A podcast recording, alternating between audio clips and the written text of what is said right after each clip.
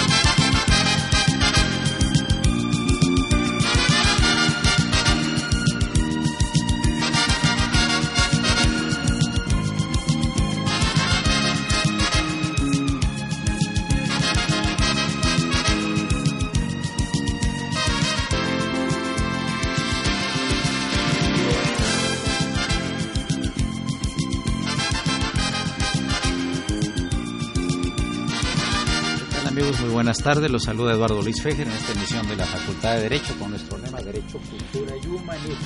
Felicidad a nuestro productor. Vienen dos distinguidos invitados hoy y trajo una música verdaderamente estupenda.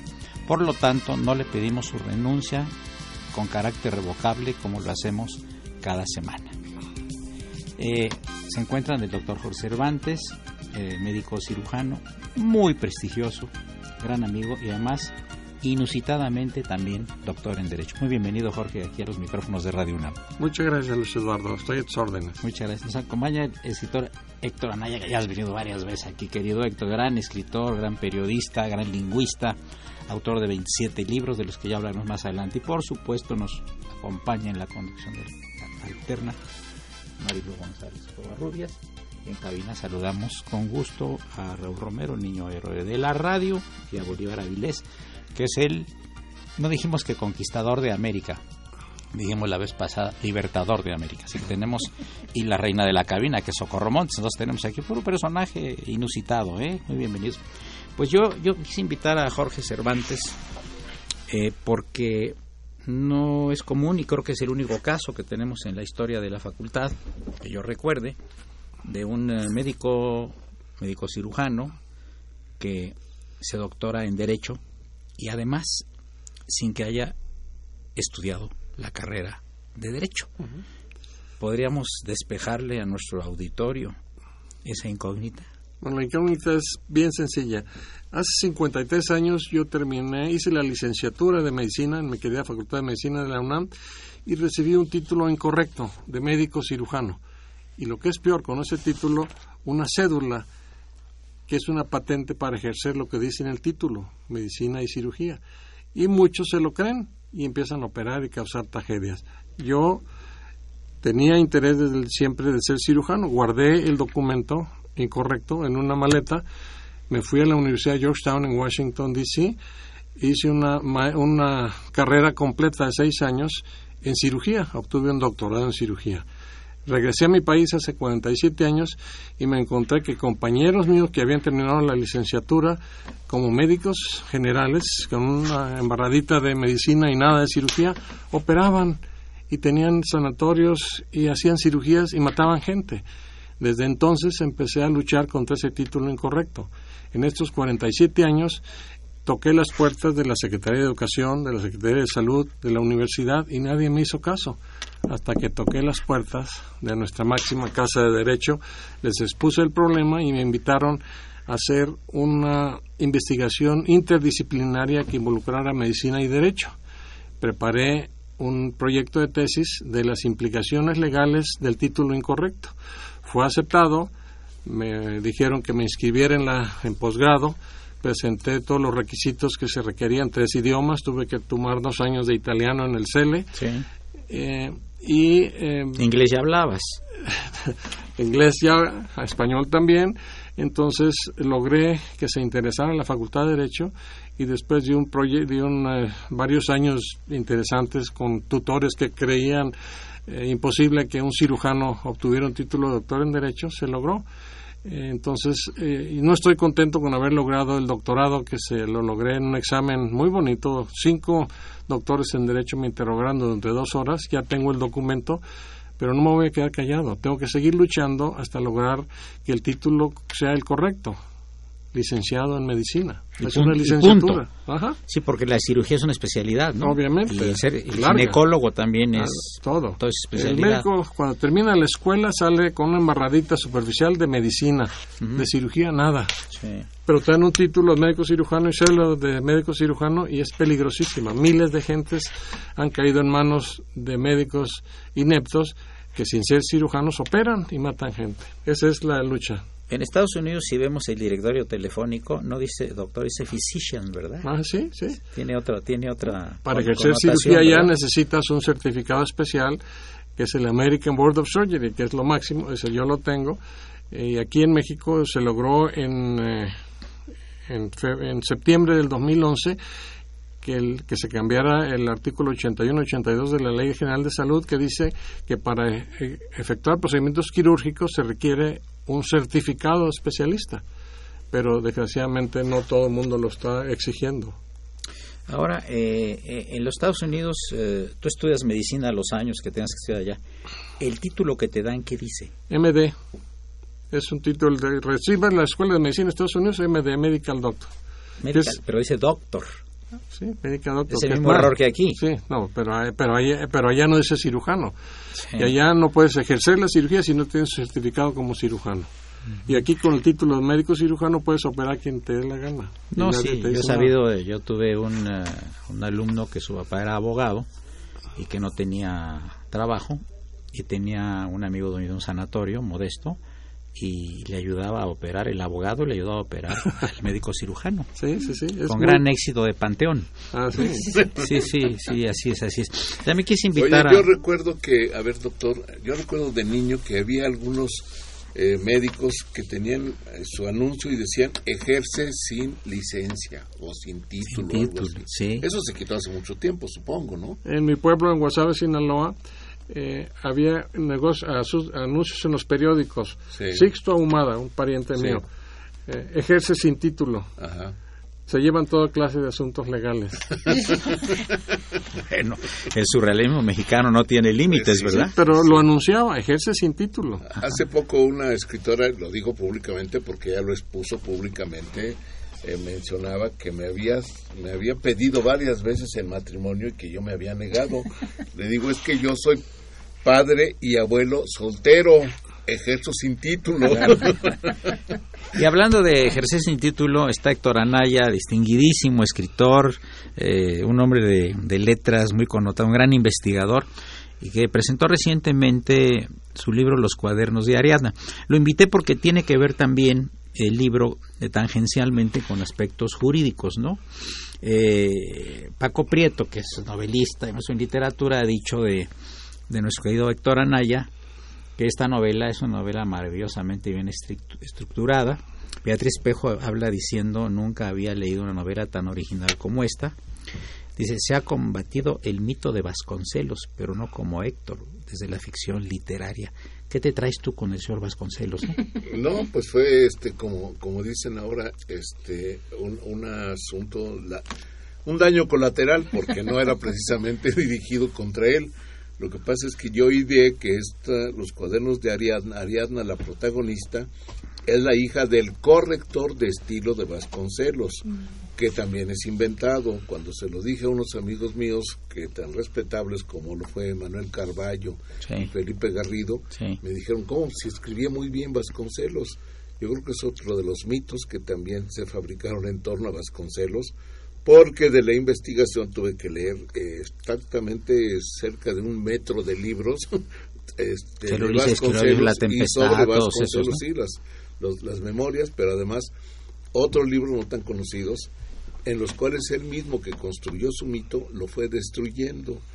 Y en ese sentido Ah. es que aparece porque la hija de ese corrector de estilo, que desde luego fue un seguidor de Vasconcelos y lo acompañó en la lucha por la presidencia, pues eh, le imbuye a su hija esa admiración por Vasconcelos y la hija va descubriendo que no es tal lo que su padre le había planteado, ¿no? Ahora, en la cuestión, ella está estudiando Derecho, precisamente un estudiante de Derecho eh, de allá del medio siglo, precisamente, y un maestro de ella, de quien se enamora al final perdidamente y, y- y muy entusiastamente, página 6, que como decía Diderot, son para leer a una sola mano. Porque con la otra Diderot sostenía el candelabro, no sé, Claro. imaginen otra cosa, ¿no? Oye, si leíste la vida de Vasconcelos, vas a leer en el proconsulado Sí. las referencias de Vasconcelos a la familia Cervantes Ahumada. Ajá. En la campaña presidencial del, a finales del 28 llegó Vasconcelos a Sinaloa. Venía en su gira, todo rodeado de jóvenes estudiantes, y le llamó mucho la atención en Guasave y en el Amole la biblioteca de la familia Cervantes Ahumada. Eh, se hospedó allí en nuestra casa y eh, en sus memorias habla del, de que le llamaba la atención que en un lugar tan alejado existiera una biblioteca de la calidad que había en aquel tiempo Sí. y eh, fue tan estrecha la liga de en ese momento de Vasconcelos con la familia Cervantes Ahumada que un tío mío, don Herminio Ahumada, se casó con Carmelita, la hija de Vasconcelos. Claro, Ahumada Vasconcelos. Ah, y- Estás hablando de él hace Sí, rato. Y tengo sí. un montón de primos que son Ahumada Vasconcelos. Es muy interesante la cuando Vasconcelos le roban la elección, que se la robaron, Claro. se Lo fue al exilio Ujú, 10 Lo años. que pasa es que ahí no hay datos ciertos. Un historiador ha dicho que como no hay datos ciertos, efectivamente hubo mucha gente que estaba apoyando a Vasconcelos. Sí. Los amedrentaron, pero que no hay registros de cuántos votos verdaderamente hicieron, como para hablar de un fraude electoral. Los alejaron de las urnas, no fueron a votar y efectivamente por ahí le, le habrán robado, pero no en el sentido que hoy entendemos. Así Ah, dijeron que había tenido fraude. 900 mil votos Sí. Ortiz Rubio y 750 Vasconcelos. Sí, sí, Pero sí. bueno, el robo en la elección fue el primer gran robo del PRI Sí. y se va al exilio. Ah, dura 10 años en el exilio y vivió dando conferencias y publicando. Y aquí en México lo tenían bloqueado. Sí, claro. Pasan los 10 años, llega al, al gobierno eh, Ávila Camacho y le perdonan y llega Vasconcelos del exilio sin trabajo. Sí. Y eh, Raúl Cervantes Ahumada, mi jefe, acababa de abrir su despacho, se había graduado de abogado en el 39 y había abierto su despacho en la avenida, en calle Palmas, despacho 605. Lo conocí. Y ahí invitó al maestro Vasconcelos. El despacho se llamaba originalmente despacho Cervantes Ahumada, pero llegó el maestro Vasconcelos y se le puso despacho Vasconcelos Cervantes Ahumada. Eh, Vasconcelos no aportó nada, no, no ejercí- no Claro. era abogado brillante. Pero nada más, hasta ahí, ¿no? Amigos, llegamos a la primera parte del programa. Qué rápido se va con esta conversación Ah, tan sí. agradable. Se encuentra el doctor Jorge Cervantes, distinguido médico cirujano y doctor en Derecho, y el escritor Héctor Anaya presentando su libro Los cuadernos de Ariadna. Soy Eduardo Luis Fejer, es el 860, esto Radio Universidad Nacional Autónoma de México.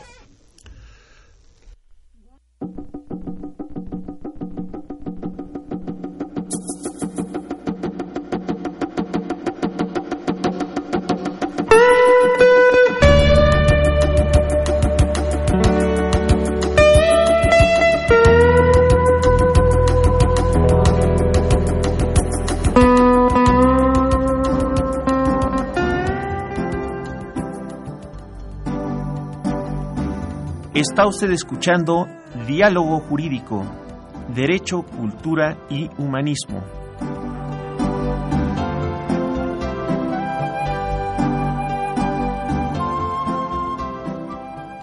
A través del 860 de AM. El alma mater del cuadrante.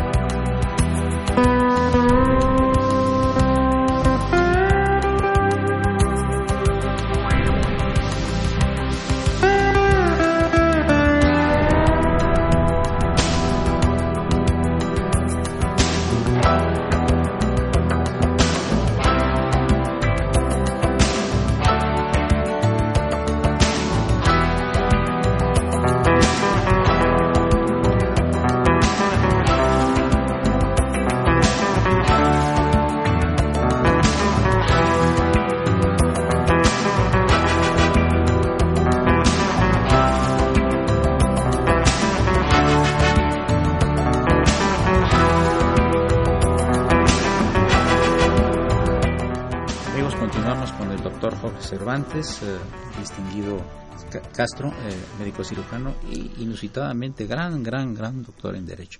Y el gran escritor Héctor Anaya. Marilu, una llamada. de- Sí, les recordamos nuestros teléfonos en cabina 55 36 89 89 y la sin costo 01800 50 52 688. Nos llamó Alberto Mejía Aguilera y nos comenta, ¿es correcto llamar a los cirujanos dentistas o cuál sería la forma correcta? Eh, la forma correcta sería licenciado en en dentista, bueno, en. Odontología. odontología, Licenciado en odontología, ¿verdad? No, no Cirujano. cirujano dentista, no. Licenciado en odontología. O estomatólogos, ahora se hacen llamar estomatólogos. ¿no? Ahora, y, este Jorge, ¿por qué esta reticencia, que es flojera, eh, no, le- no la toman en cuenta, piensan que no es importante? Es que lo que tú estás proponiendo y diciendo es importantísimo, que está la iatrogenia ahí, ¿no? No, sí, o sea, claro. el daño al, al, al paciente. Cuando yo regresé, empecé a adquirir eh, fama y nombre corrigiendo iatrogenias, errores causados por los médicos que operaban. Y me empezaron a llegar y a llegar y se corría la voz y me, caí- me, caían, me caían casos cada vez más complicados que habían operado señores que no tenían por qué estar operando. Saqué mi primer libro, Iatrogenia en Cirugía, me atacaron durísimo porque como un cirujano se atrevía a exponer al público los errores causados por los que estaban operando. Entonces fue, muy duro, pero ya logré que en las academias, tanto de cirugía como de medicina, se, se discutiera el tema. Pero es un tema candente. Se gradúan cada año en este país, de las 120 escuelas de medicina, más de entre 14 a 15 mil nuevos médicos que les dan un título incorrecto. Y como da más dinero operar que las consultitas, entonces muchos operan amparados en ese título. Es un grave problema que no han querido ninguna autoridad universitaria afrontarlo, que porque es una costumbre ancestral que lleva ya casi 200 años desde que México adquirió la independencia que se empezaron a dar títulos de médico cirujano y es una, una ignorancia absoluta de la población sobre la diferencia entre un cirujano y un médico. Dicen algunos que el médico que no sabe opera. ¿Será cierto eso? Bueno, muy serio. Hay un chiste muy curioso que lo han sacado aquí en internet diciendo, dice, eh, señorita le dice el médico a, a la enfermera, vamos a operar, dice, pues ¿qué tiene el señor? Dice, dinero. no, no, mira, yo te voy a decir una cosa, médicos honestos como tú, Claro. pocos, ¿eh? Ah, Porque tú, tú- se sabe además, se sabe, también igual el doctor Tanur, un médico honesto también, ¿me entiendes? Son gente que, que se sabe, que no están jugando con la salud de la gente. Como y- dicen que el amor y la felicidad no se pueden ocultar, tampoco la honestidad. Yo creo, Claro, ¿no? el señor El Jaime amor y el Chávez. dinero. Y el dinero, sí, y la tos. Uy, bueno, ya salieron muchísimas cosas. Sí, Jaime Chávez. Eh, sí, el señor Jaime Chávez eh, comenta increíble, pero es real. Felicidades, doctor, por su gran responsabilidad por la humanidad. Contadas son las personas con calidad y cabalidad que tanto hacen falta en México. Muchas gracias. otra llamada por aquí. Eh, Mariano Tamayo manda muchos saludos al panel y dice, en la Universidad Justo Sierra otorga el título y cédula de licenciado en estomatología a los egresados de odontología. La UNAM otorga el título de cirujano dentista a los egresados de odontología. Sí. Oye, Héctor, me había leído una cosa aquí de, de, de- de lo que le estaba enseñando a su hija. Sí, Un señor- porque está muy interesante lo que dice Esta, aquí. es una, esta novela, son muchas novelas en una, aunque por ahí una persona dijo que había dos novelas aquí. Realmente yo creo que son varias novelas, porque una de ellas tiene que ver con la, la filología, con el padre que es el corrector de estilo, que le enseña a la hija la magia de las palabras. Que era abogado y se volvió corrector. que era un ma- no maestro de literatura. Ah, maestro de literatura. Ajá. A ver, léelo entonces. Aquí está, a ver, ahí Sí. está esta forma de decirle a la niña de descubrirle la magia de las palabras. Le pone ahí una frase, a ver, lee esta frase, le dice a su hija. ¿Qué asesino puede dormir? Y luego la frase dice, ¿qué hace si no puede dormir? que es lo mismo, ¿no? Le decía yo aquí al, al maestro doctor Anaya que también aquel señor que se quejaba que estaba en la cárcel Sí. por una sola letra. ¿Cómo si en lugar de haber hecho una estufa hizo una estafa? Eso es una sola letra, ¿no? Es. Marilú, La diferencia. llama al señor Chávez. Eh, sí, ya. Jaime Chávez, ¿ya la leíste? Ujú, ya. Ah, bueno, perfecto. Eh, eh, Jorge, Sí. entonces, est- esta retis digo, el hecho de que una costumbre sea reiterada no quiere decir que esté bien. Y las autoridades de salud y de educación dicen es una costumbre ancestral. ¿Y qué? Es una ancestral no podemos cambiarla si está haciendo daño. No, no le muevas, este, así estamos muy contentos. Eh, va a haber muchas protestas, no quieren el título de licenciado en medicina, lo de licenciado suena feo. Bueno, cámbienle a médico o médico Claro, general, pero eliminen el título incorrecto de médico cirujano. Y desgraciadamente mucha resistencia ha sido de parte de los propios médicos. Fíjate qué interesante, ¿no? Sí. ¿Eh? Y Les quitan modus vivendi a muchos. tú has dado conferencias sobre esto, lo has paseado este problema por todos lados, Por ¿verdad? todos lados, he dado conferencias por todos lados. Recientemente a un grupo de periodistas eh, y dicen, oye, ¿por qué no se conoce esto? Pues eh, háganlo. Y alguien me sugirió, bueno, si no te hacen caso las autoridades, muévelo en redes sociales. Las redes sociales se han tumbado gobiernos. Sí. Pues no sé cómo hacerlo en redes sociales. Pero no me voy a quedar callado, eso te lo aseguro. Qué bueno. Eh, el, eh, el día que cumplí 75 años, le di a guardar el bisturí a mi lucero, a mi esposa. Cumplí 50 años de actividad quirúrgica intensa.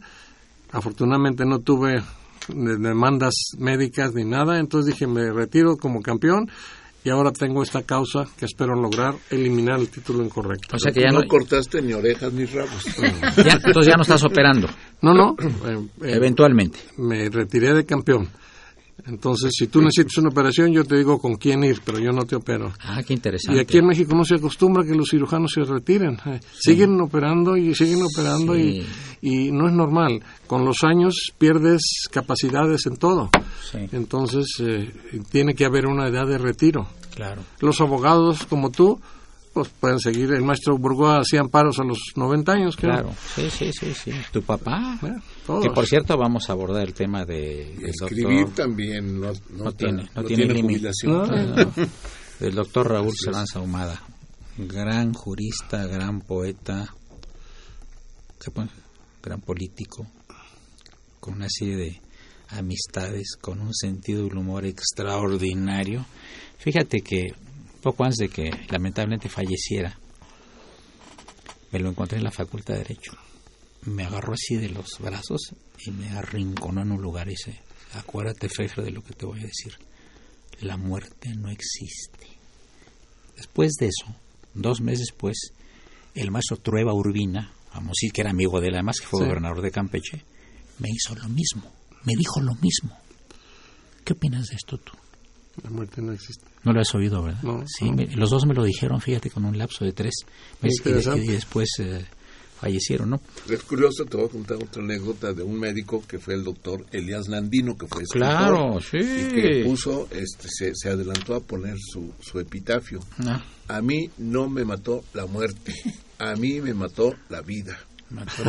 Bien vivida. O Sí, sea, es, es autor de muchos poemas y un- Claro. una autobiografía que se llama Una vida novelada, ¿te acuerdas? Sí, así es, Que sí, causó sí, mucha una- polémica, ¿verdad? Claro, una biografía no autorizada, No autorizada por él. Él después hizo su, ah, su biografía. Tipazo, ¿eh? Y, y Era el médico, era médico claro, y poeta. médico, y, y además, este, yo le he tomado una frase que, este, me parece que es admirable que que hay que llegar vivo al día de la muerte.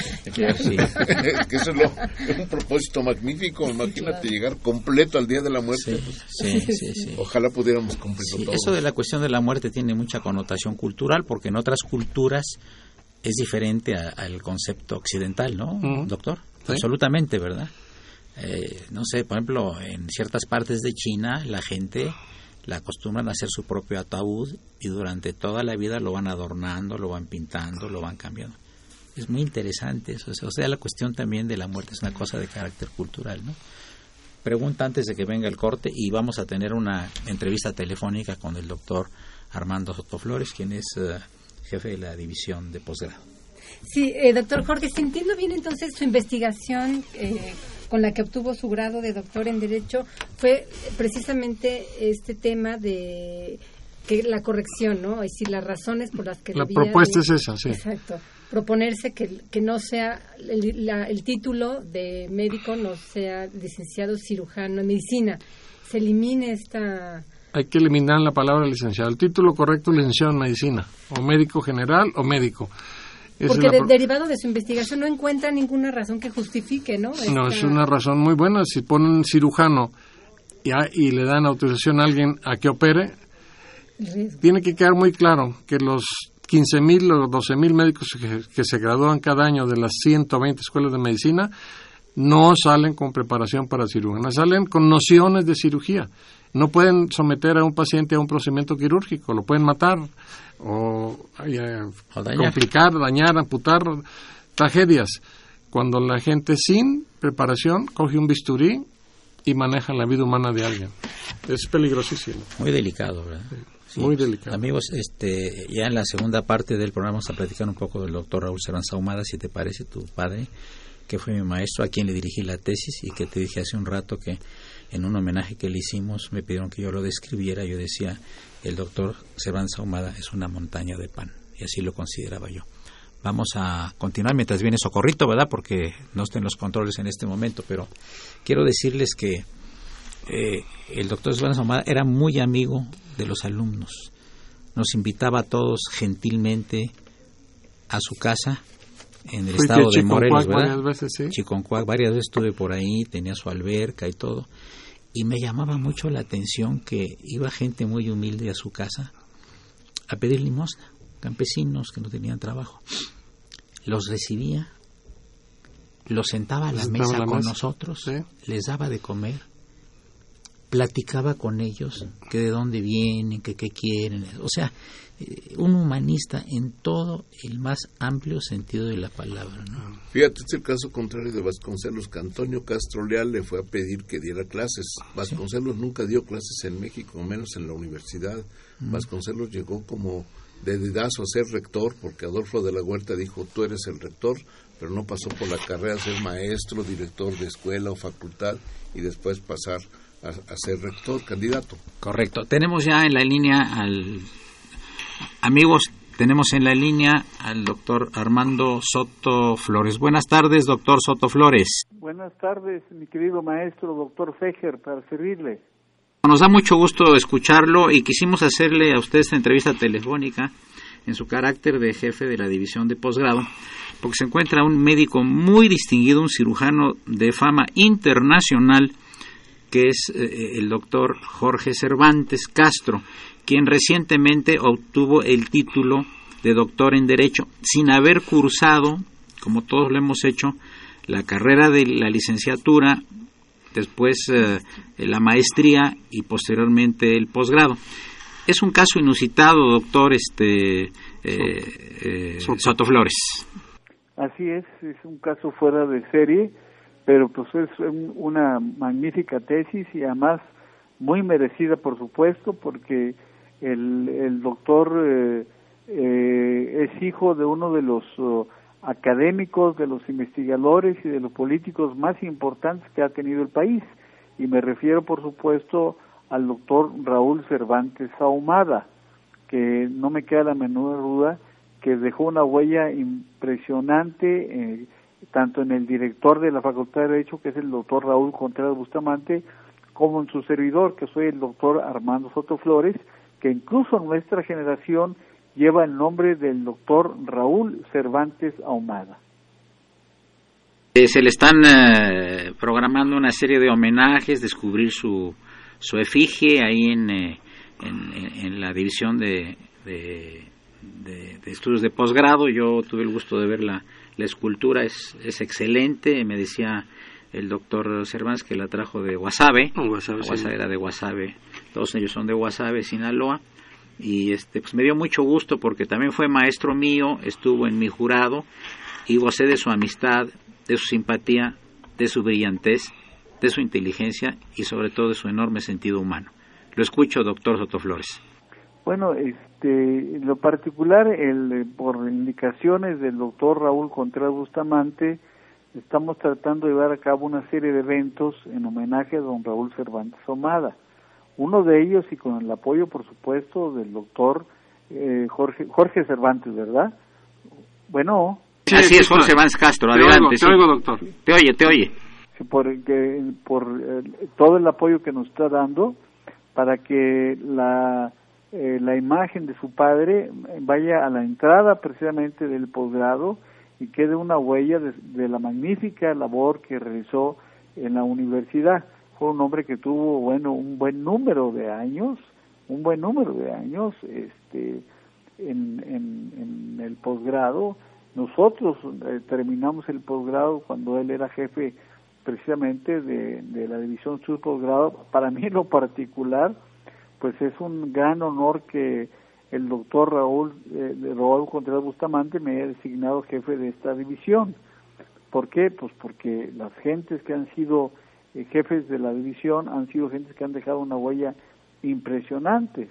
Y por supuesto la, la figura de don Raúl Cervantes Mada, sobre todo cuando tenía unas ideas magníficas sobre lo que era la democracia, lo que era la filosofía política y las premisas de que todos somos iguales, eh, es sin duda alguna uno de los puntos más importantes de su obra máxima, ¿no? Entonces, para nosotros que, que, que, incluso estamos buscando la forma, ya encontramos la forma de, de que el auditorio lleve su nombre, pero ahorita en una primera instancia vamos a poner su, su, su busto, su busto, yo ya mandé a hacer el pedestal de mármol, estoy ahorita con la idea nada más de, ir viendo qué va, qué, cuál van a ser los uh, los uh, términos que llevará la la, la, la en el en el en, en la parte pues, baja de, de, su busto me refiero en la placa de bronce que vamos a poner ver eh, sus pensamientos más importantes. Yo estoy he estado leyendo sus poesías he estado leyendo su obra y bueno, hay cosas que, que dice uno, bueno, ¿qué, es lo que vale la pena? Porque el hombre este, tiene cosas este, extraordinarias, ¿no? Y además tenía una, una cultura fuera de serie, ¿no? Yo creo que don Raúl se cuece aparte definitivamente. Pues eh, maestro y doctor en Derecho y jefe de la división de posgrado, le agradecemos muchísimo que haya atendido esta este enlace telefónico del programa Diálogo Jurídico y en particular de Radio Una. Muchas gracias, la mejor de las tardes y continuamos con el programa. Muchas gracias, Muchas gracias. Eh, un saludo afectuoso a todo tu auditorio y por supuesto a ti y a los compañeros que están participando en este magnífico programa de radio que es el mejor de la Universidad Nacional Autónoma de México. Muchas gracias, eh, doctor Sotoflores. Bueno, vamos a hablar del doctor Sánchez Ahumada y tenemos aquí uno de sus muchos libros tiene una, antología del mar también muy bonita, ¿no? este, cuando yo tomé derecho marítimo con él, se sentaba a vernos y decía, el mar, el mar, el mar. y a partir de ahí empezaba la clase. Y aquí trajo... Si, conoces la frase que, que él eh, pronunció cuando, lo, eh, cuando ingresó a la Academia Mexicana de Geografía y Estadística, creo, y dijo las siguientes palabras. En sus remotos orígenes, la vida nació en el mar. En el momento cumbre de su madurez histórica, el hombre vuelve hacia el mar para buscar la vida. No, y además, además hay una cosa muy interesante de, él con relación al mar territorial. ¿Nos puedes platicar un poco de eso? Bueno, antes de Cervantes Ahumada, eh, México tenía derecho a tres millas, que era el mar patrimonial. ¿Por qué tres millas? porque en el siglo XIX el alcance de las balas de cañón era de tres millas. Tenías un, tus defensas costeras, venían los piratas, tirabas los cañonazos, llegaban a tres millas, de tres millas en adelante ya era internacional. Y a él, recuerdo que cuando estábamos allá en las costas en, en Sinaloa, él veía veía con mucho enojo que anduvieran las flotas pesqueras atuneras japonesas y norteamericanas pescando en el Golfo de California y dijo, nos están saqueando. Entonces, él inventó o estableció la Cátedra de Derecho Mercantil y propugnó en las Naciones Unidas que el derecho de México no era de tres millas, que eso era obsoleto, era de 200 millas. Logró que se aprobara que los países ribereños tenían el, eh, mar patrimonial de 200 millas. Al lograr eso, México aumentó un 40% su soberanía con los 200 millas de mar patrimonial a lo largo de los 11.000 kilómetros de costas que tenemos en el país. Imagínense la riqueza enorme para México, lo que significó esa aportación de Cervantes Ahumada para el país. Ahora, en, en este, en el, eh, en, en, la- en- en Sinaloa, él es una gente muy reconocida, tiene hasta calles, etcétera, ¿verdad? Bueno, cuando él falleció hace 17 años, el gobierno de Sinaloa decretó una semana de luto. Las banderas a media asta en todo el estado. Y obviamente hay calles, eh, escuelas, eh, facultades de Derecho Cervantes Ahumada. En Guasave, la Facultad de Derecho de la Universidad de Sinaloa es la Escuela de Derecho Cervantes Ahumada. Y en el pueblo de nosotros, en, en el Amole, todo el mundo se apellida Ahumada. Ah, todo el mundo se apellida Cervantes. Oye, ¿y la calle Tinaco? Cuéntanos, Bueno, es, muy buena anécdota. Sí, muy buena. Oigan. Bueno, él, vivíamos originalmente en, eh, en la colonia del Valle y luego nos cambiamos a vivir en el, en el Pedregal. Yo me fui de a estudiar a Estados Unidos y cuando regresé, él ya había dejado en la calle la- el domicilio del Pedregal porque le pagaron un pleito con una calle, una casa en la colonia las, Miscuac, águilas, las águilas por ahí. eh, en las Águilas con una callecita de dos cuadras que se llamaba Tinaco. Tinaco. Tinaco. Y los, cuando él llegó el maestro Cervantes Ahumada a vivir en Tinaco, hubo un grupo de vecinos que fueron a verlo y dijeron, maestro, no nos gusta el nombre de la calle porque Tinaco. y, y hemos hecho gestiones y nadie nos hace caso. Y él dijo, bueno, yo les voy a ayudar con una condición. Yo escojo el nombre, nuevo nombre de la calle. El que usted diga, maestro. Bueno, voy a proponer que en lugar de Tinaco se llame Basinica. Naturalmente los vecinos indignados no aceptaron el nombre hasta que años después de su muerte uno de sus alumnos, Jaime Miguel Moreno Garavilla, Claro. que era diputado, Sí. logró que la asamblea decretara que la calle cambió de Tinaco a calle Cervantes Ahumada. Así es. Y hay una placa muy bonita ahí. Yo quisiera que en la voz de su hijo escucháramos algunos de estos poemas del libro Más allá de los sueños de su padre, Raúl Cervantes Ahumada. Cualquiera sea al azar que nos leas. cualquiera. Eh, este libro se lo dediqué yo cuando iba cuando iba a cumplir eh, 85 años Sí. y es un es un libro muy bonito de versos que yo había oído cuando él estaba cuando él era muy productivo. Sí. Y aquí este verso se llama Mía. Dice, "Eres tan mía como son mis versos. Has brotado de mí calladamente y no sé si eres luz o eres silencio. Si clamorosa voz que se hace fuego o silencio ancestral trocado en viento. Eres tan mía como son mis versos." Marilu.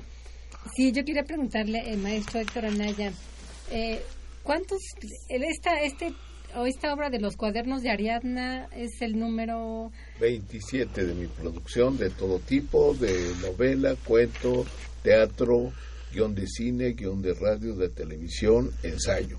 y este particularmente es especial para usted por algo? Bueno, pues mira, realmente es como cualquier padre de familia, el último hijo, el más reciente, es el más querido, pero después va repartiendo su amor en todos, ¿no? Efectivamente es un libro que en este momento para mí es muy querido, pero ya están dos este, procesos, están compitiéndole por este cariño, ¿verdad? Pero sí, este, curiosamente me, me he dado cuenta, tengo tres novelas, las tres novelas, los protago- las protagonistas son protagonistas, son mujeres, no por buscar el aplauso feminista ni nada de eso, sino así salió, este, así se dio la creatividad, ¿no? En una de ellas, este, que se llama El sentido del amor, la, la protagonista se llama Viva. Eh, en el segundo, es- la protagonista se llama Milagros, que es una mujer mitómana, muy divertido la, la novela esa. Este, Milagros, Falacio y Mendaz. Y esta se llama. Ariadna. Así que el nom- nombre llevaba la fama, ¿no? Pero esta se llama Ariadna. No, no busqué especialmente llamarles por ese nombre, ¿no? El hilo de Ariadna. Oye, este eh, maestro Jorge eh, Cervantes, eh, supongo que tu tesis doctoral la vas a hacer libro. Eh, Deberías hacerla libro. sí, yo creo que yo no me voy a quedar callado con el título. Tengo que luchar. Sí. Y para luchar vamos a, a cambiar esta tesis y a ver, eh, voy a lograr, a ver si podemos lograr, tú que tienes tantas influencias, eh, que lo publique la universidad, ya sea posgrado o la Facultad de Derecho o Ciencias Jurídicas. Alguno, yo sé que la UNAM tiene eh, una enorme cantidad de publicaciones y me gustaría que fuera con este, eh, vamos a darle la pulida para hacerlo como libro. Absolutamente, sí, habría que plantearlo, sobre todo a la Facultad de Derecho y sobre todo porque pues ahí estuvo, fue director, fue profesor muchos años y es una figura que sigue siendo mucho, muy reconocida en todos sentidos. Sí, doctor, pero si me permites, yo tengo más experiencia con libros que me han publicado en las universidades también. Se quedan ahí, no circulan desgraciadamente, entonces mejor que busca una editorial particular, comercial, que porque es un tema que, que puede interesarle a muchísima gente. Entonces, que no se quede reservado a los cubículos universitarios y que pues no circule. Gracias. A, mí me parecen libros incestuosos porque se quedan en la familia nada más. Estoy abierto a todas posibilidades. Estoy eh, teniendo uh, entrevistas con varios de mis sinodales eh, y oyendo opiniones. Eh, tuve oportunidad de practicar el tema con un grupo de periodistas. Les interesa mucho, es un tema candente, me dicen. Entonces, eh, estoy de acuerdo contigo, Luis Eduardo. Voy a buscar cómo hacerlo un libro. Sí, hay que hacerlo un libro y, este, claro, tiene que tener un formato un poco diferente, pero la esencia es la misma, ¿no? Claro, sí. Es el, el, el, el meollo es muy sencillo, eliminar un título incorrecto. Y, salvar vidas. Y habrá que buscar el título correcto para el libro. Ah, bueno, sí. Para que sea, para que sea, para que sea atractivo, ¿no? Porque sabes tú que, y como sabes Claro, eso, sí, es sí. importantísimo el título de los libros, porque es la primera cara ante el lector. Claro.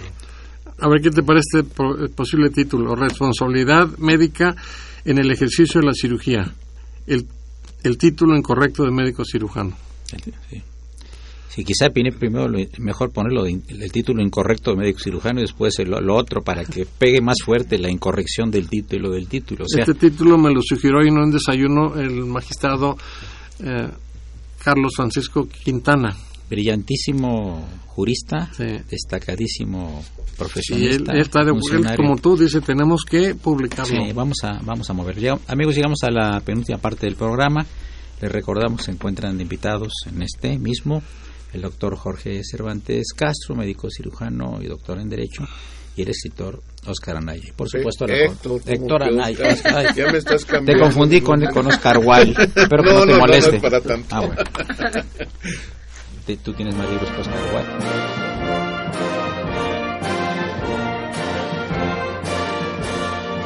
Su opinión es importante. Comuníquese. Nuestro número 5536 8989. Del interior de la República 01800 5052 688.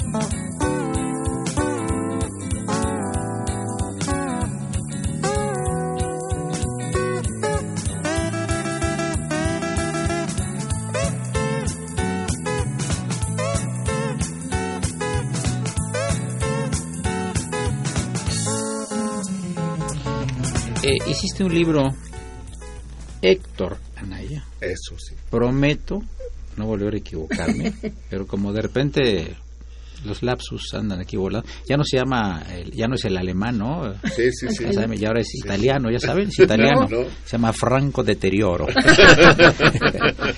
Ibas a decir de la cosa, de- háblanos del libro de los insultos. Ah, el libro de insultar que Insultar. contra lo que cree la Aquí lo presentamos. un claro que sí.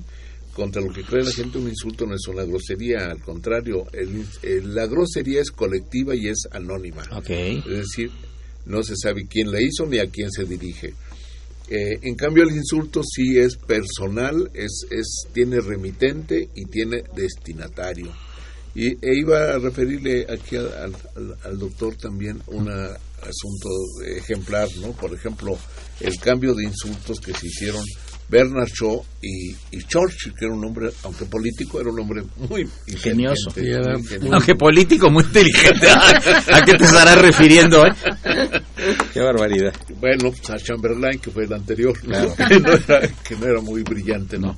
Bernard Shaw iba a estrenar Pigmalión y le manda dos boletos y le dice, lo invito para que vaya al estreno, a la primera función de esta obra.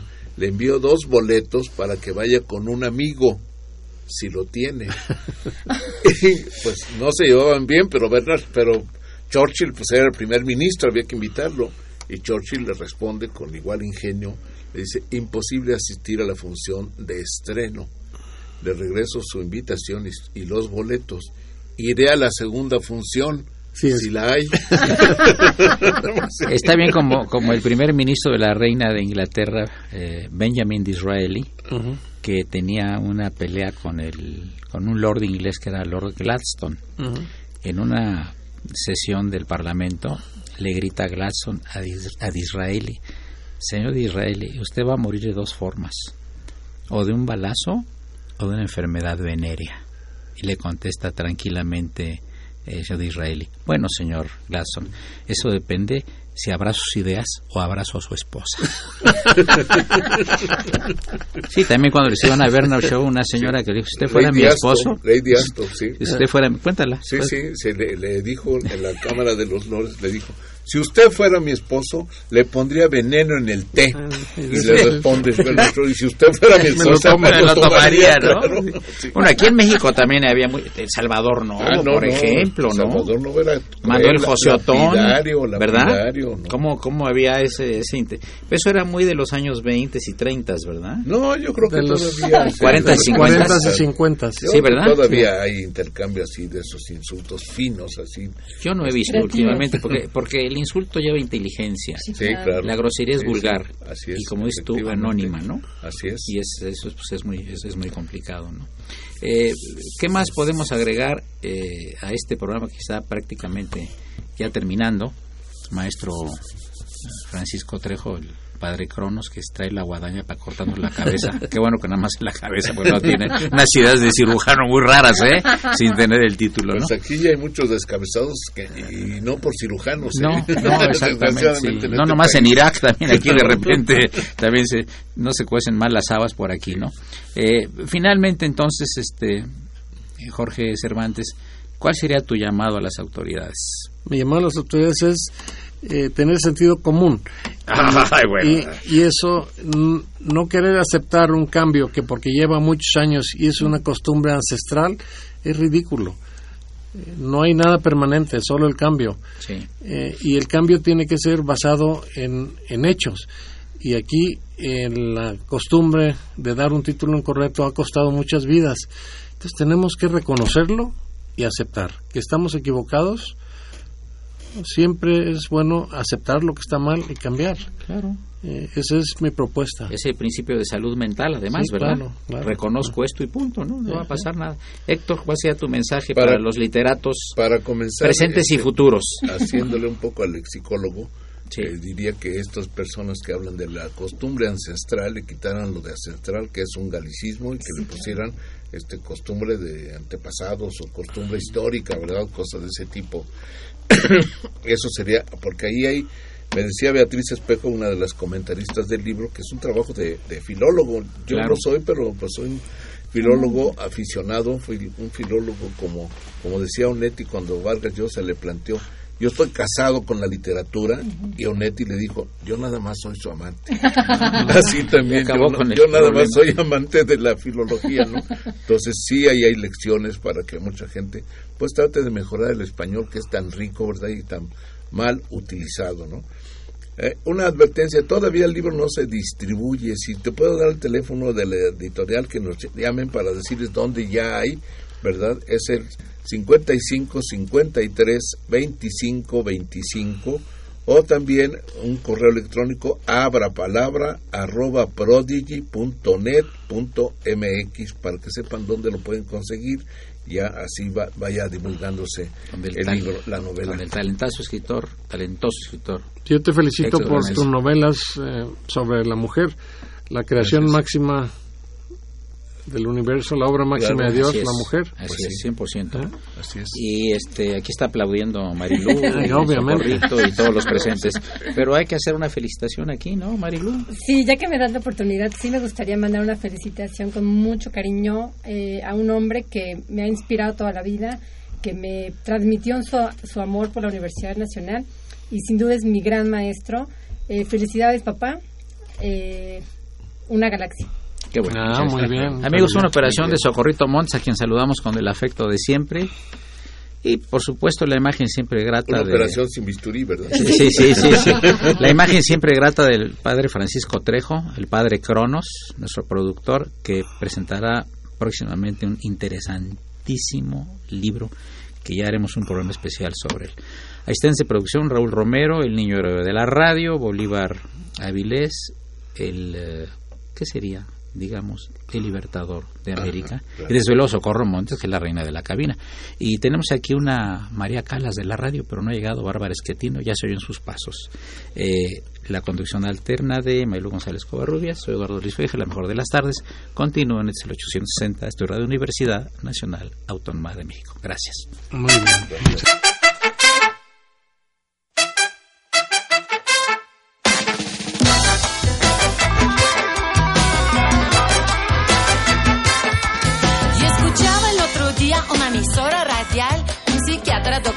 daba un consejo matrimonial. Marque free of 594-1185. Hey, Doc, le llamo por un amigo que conocí en un website. Le pido que me des solución, pues tienes la llave de mi corazón.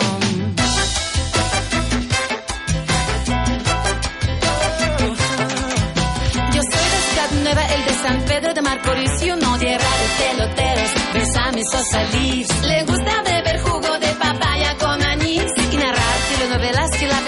as you can see.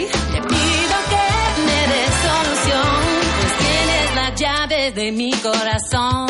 Solo quiero